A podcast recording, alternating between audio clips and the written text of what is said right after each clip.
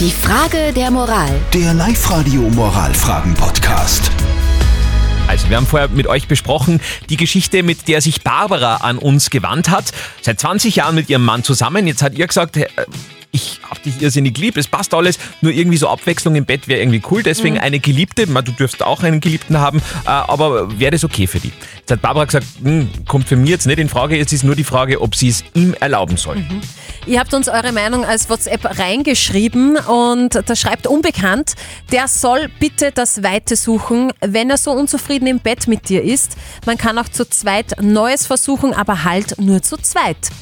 Der Thomas hat geschrieben, in einer Ehe soll es keine Geliebte geben oder keinen Geliebten. Ihr habt euch ein Versprechen gegeben, da gibt es keinen Platz für Affären. Erlaube das deinem Mann bitte nicht. Und die Regina schreibt, ich finde es ganz groß, dass ihr zwei darüber sprechen könnt. Wenn Das du damit stimmt, ja. einverstanden bist, stimmt, es ist wirklich, da gehört einiges dazu, dass Ja. man das mal anspricht.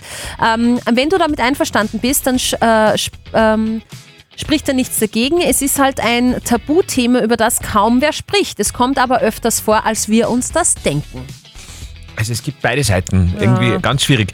Moralexperte Lukas Kehlin von der katholischen Privatuni in Linz hat wie immer das letzte Wort. Diese wie viele Fragen, die intime Beziehungen betreffen, lassen sich nicht durch ein einfaches Entweder-Oder erlauben oder nicht erlauben entscheiden. Vielmehr geht es darum, gemeinsam sich über den Wunsch nach Abwechslung, die Fantasien und das, was ihm und vielleicht auch ihnen fehlt, sich auszutauschen. Die Fragen der Beziehungsgestaltung, was ausgelebt und nicht ausgelebt wird, gehört zu den großen Fragen der Menschheit und das übersteigt die Frage der Moral.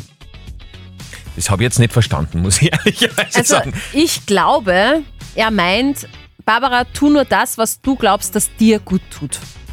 Das ist, glaube ich, ein schöner Rat, mit dem kann man dieses Thema beschließen. Ja. Barbara, auf jeden Fall alles Gute und, und hoffentlich klappt das alles, so wie ihr euch das vorstellt. Die Frage der Moral. Der Live-Radio Moralfragen-Podcast.